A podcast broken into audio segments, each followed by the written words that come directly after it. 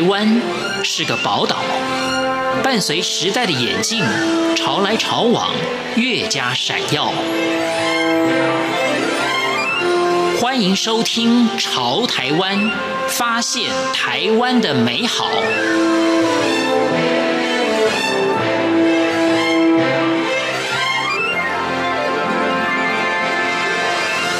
听众朋友您好，欢迎您收听《潮台湾》，我是文心。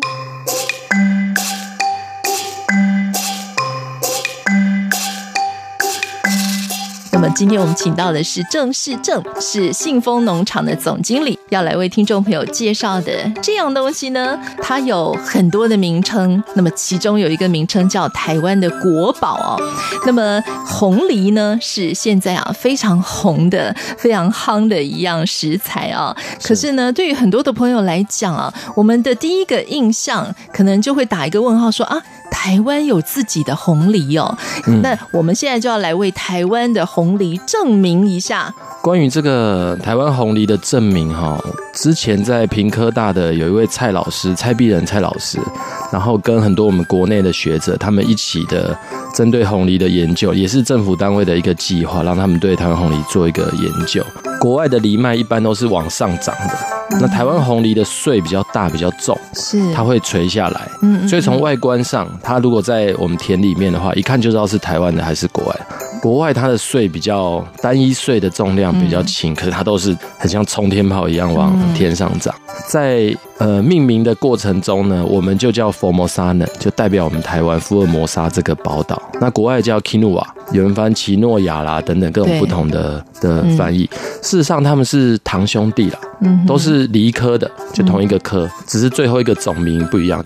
那我自己是家人原本在吃国外的藜麦，但是因为我老家在屏东啊，我姐姐。呃，她的同学他们家就在种红梨，我们家乡的附近的山坡上也常常看到红梨，那时候还小面积种植啊，就很漂亮。然后我姐就去买了，就问原住民说，这是什么东西，他们说这是红梨，那他就跟我们常年在吃的国外藜麦拿来相比，哎，觉得很相近，嗯，可是有各种的传说说我们台湾原生种事实上更好，嗯，我们就试了。嗯试了之后呢，台湾的例子比较细小，然后比较好咀嚼。像我自己母亲，她有在吃那五谷米、十谷米啊，然后我自己小朋友在吃啊，他们都觉得咀嚼很麻烦。嗯，可是台湾红梨不会，嗯，它因为够小，咀嚼起来没有障碍。近年来啊，我们都非常的比较偏好台湾红梨这部分的原因。那有一句话叫“藜根不散”，就是有记载孔子困于陈蔡之间嘛。呃，这个不散是他没办法吃米饭，他只能吃藜根。但是因为当时他不可能是来台湾买台湾藜 回去吃，所以是野生的藜科的作物救了他。那藜科作物它的特色是它嫩叶可以吃，然后它的谷粒可以吃，所以他们就采路边的野藜。做当时他困在陈蔡之间的那个食物，才救了他。因为他们当时他跟他弟子们为数也众多啦，然后然后当时就没有东西可以吃，所以是这个故事。所以台湾红梨呢，是在二零零八年的时候啊，正式的就命名为是台湾梨。那么现在呢，它也是台湾的特有种之一。所以我们提到这个台湾梨呢，就是台湾的原生种啊，最初就是在卢凯族跟台湾。族就是我们的原住民朋友，其实他们很早以前就在种植，所以藜麦跟红藜基本上也不一样嘛，对不对？对，藜麦跟红藜基本上是，就我刚刚讲，它是堂兄弟，但它的营养成分呢，像我收集了一些文献，发现，嗯，大部分，比如说必需氨基酸等等的，它的含量呢，台湾红藜都比较高。嗯，那。国外的藜麦它都比较低，不过依我在农业界跟我自己本身，我是园艺所的啦，那我有一些植物的基本知识，嗯，我认为。它有很多的营养成分是水溶性的，像红梨在下雨过后它会褪色啊，泡水过后它会褪色。是。那国外的藜麦呢？因为它进口的时候必须要坐船，环境可能会比较潮湿。那它你想到台湾落地的时候，搞不好都要两三个月。嗯。可是我们台湾红梨都是新鲜现产现采的，到工厂甚至是恒温恒湿保存的。那它的营养成分。就文献来显示，哎、欸，的确在必需氨基酸部分，大部分的成分都比国外的藜麦高。嗯、那第二个，国外进口藜麦事实上没有我们目前市售的所谓带壳台湾红梨，国外没有。你看到它们的外观的颜色都是种皮、种子的皮产生的颜色，是。唯有台湾红梨的带壳台湾红梨的颜色是它的花。假设你购买带壳台湾红梨的话，你会看到一个包装里面有红色、橘色、黄色，这个才是正常的，而且也是最好的，因为你同时摄取了不同的植物的甜菜色素。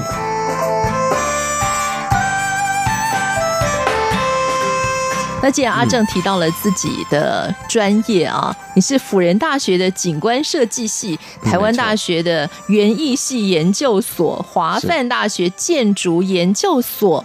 我们看到你过往的经历，跟你现在在做的创业的这个事业，就乍看之下好像也没什么关系耶。嗯，但其实是有关联的啦，哈。其实是有关联的，嗯、因为。这么说好了，我的两个研究所就是建筑跟园艺嘛。嗯哼。其实它两个合起来就是景观。建筑我们分主体、内部跟外部嘛。景观就是建筑物的外部空间。所以我读建筑所是很 有有密切关系。嗯。另外一个园艺所就更不用讲，园艺所就是呃，像景观我们必须了解植物的生理啦，包括生态学等等这些原理，都是在园艺所学到的。嗯。所以我是有。对植物生理方面有一部分的专长啦。嗯，那当初呢，跟几个创业的伙伴，嗯，包括我的高中同学，那还有在业界认识的一些朋友，我们几个人，我们当初的这个发想的结合是，他们有长期在资助台东的一些小学，然后呃，我自己是呃园艺科班的，我们几个结合在一起，就决定为台东。就实际上做一些事情，而不是纯粹只有资助他们。所以我们决定在台东选一个产业发展。那我自己本身是怎么讲？醉心于台湾的几种特有作物啊。其实我我我我们当初选了台湾原生种小米跟红梨一起种。小米我们种失败了，因为鸟害太严重了。所以我们不得已只好放弃小米，先专心在红梨这方面。就就我们当初的结合是这样子，在二零一四年你开始投入这个栽种的推广嘛？那么最初呢，选择的就是自己的家乡屏东，还有你从小跟着父亲常常到台东，所以呢，也都是你在这个创业推广的时候你选择的起点的原因啊。那么你的父亲就是一位农田灌溉工程师啊，所以我想从小你就跟着父亲到处全台湾走透透了。我全台湾走透透，北从基隆，南到垦丁的畜产试验所，东到台东的红叶马背调整池，西部的话像苗栗啊、旗顶的一些水利工作站，事实上是就是真的环环绕全台好几圈。对 对，台湾的农业特别有感觉，因为我小时候跟着父亲去的时候，当时最基本的水利设施都还没有好。嗯我觉得我们台湾农业在。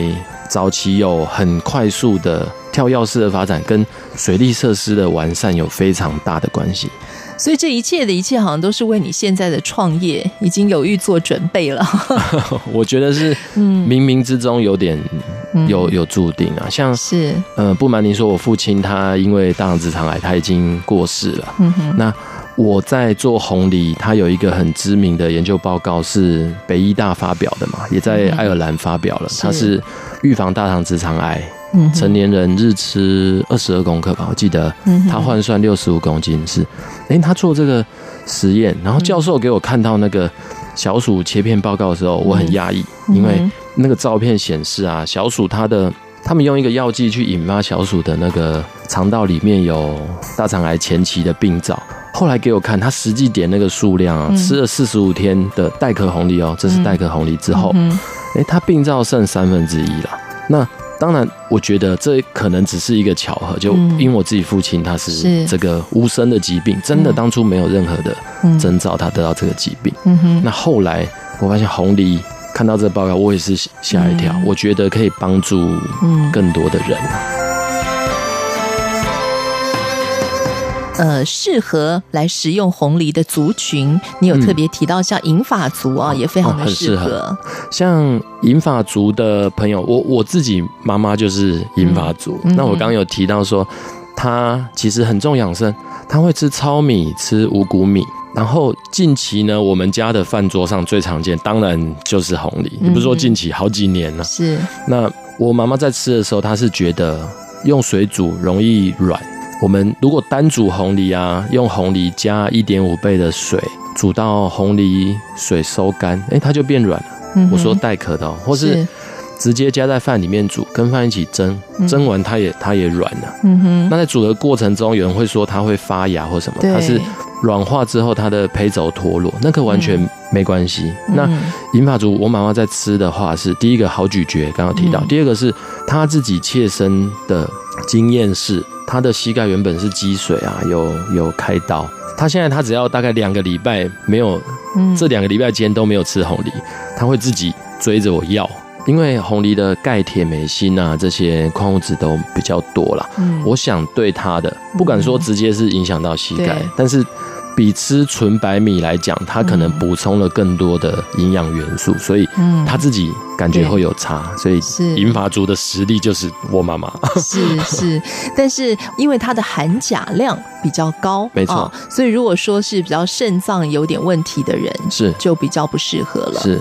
对，不适合吃太多吧？不适合吃太多，因为事实上是肾脏有问题的人哈，五谷杂粮类的钾含量都哦都比较高，对，他们就比较不适合吃五谷杂粮类。嗯，那是红梨的钾呢，就是像我们知道，香蕉也是高钾，钾它可以帮助我们运动后的一些身体比较迅速的恢复嘛。但是肾脏有病，就是营养师跟我们讲的，他说。代谢功能就不正常了。嗯、那是五谷类的，就是少吃。但是呃，很多人要补充氨基酸啊，又不能够完全不吃，所以酌量适量，不要把它当饭吃，天天吃，然后酌量适量减少就好了。那我们刚刚提到这个台湾红梨有很多的营养，它的营养价值跟我们呃在台湾的朋友我们所谓进口的这个印加梨啊，在它的营养价值上有很多的不同。那么你还特别提到了一个皂素啊，是这个肥皂的皂啊，皂素。我们也是去请教营养师跟医学大学的老师啦。嗯、那这几年来，皂素反而近几年它由黑翻红，嗯、它跟预防癌症比较有关系。哦、就是说研究都是朝这方面来做。嗯、但是我我还是要提醒听众，这些还是要多看看文献，科学的报道，不能够这样断定。嗯、那各个我们食用的食物方面，皂素啊，很多都已经有数据了。嗯、那红藜呢，它还低于像。黄豆、山药、嗯，丝瓜，嗯，这些等等，我们一吃就是一盘一碗，或或是大量食用的的食物，它皂素低于它们，所以这不用特别的担心。嗯，第二个呢，就是医师跟我们说，皂素它是进到血液里面可能会有非常不良的影响，嗯、可是如果我们是进到肠胃摄取的话呢，比较没有这个疑虑。红梨呢？以往的原住民传说是小鸟吃红梨会拉肚子，嗯，可是就就我们来讲的话，我这四年观察，嗯、小鸟以前是不懂吃红梨，嗯，可是这两年他们开始懂了，发现小鸟现在开始吃红梨，以前他们吃小米，因为小米是小鸟原本饲料的对。的主要的原料，小鸟吃红梨会拉肚子呢，就是我们请教教授，他说主要跟高量膳食纤维会比较有关系。第二个误解是说，呃，带壳红梨含有皂素，我们不要吃带壳红梨，呃，这个是不对的，因为带壳红梨它跟国外的红梨的壳是讲的是种皮是不一样的。我们国内的带壳红梨的壳是它的花，花上面比较多的是膳食纤维跟甜菜色素，反而脱了壳之后，它的种皮上面。皂素是在那个的种皮上面，所以带壳红梨是完全安全性是没有问题。就像大叶大学宋祖莹老师有做一个实验，指出他是做一个极限值啊。那像喂小鼠吃，一整天你吃三三碗的带壳红梨都没有问题。脱壳红梨它是做到一碗，你一整天吃一整碗的脱壳红梨都没有问题。所以我认为。皂素特别在带壳红梨这方面，皂素的影响是非常小的。所以，我们今天呢，介绍了台湾红梨的好处啊。那么，也希望呢，把这样子的一个健康的食品啊，推荐给所有的听众朋友。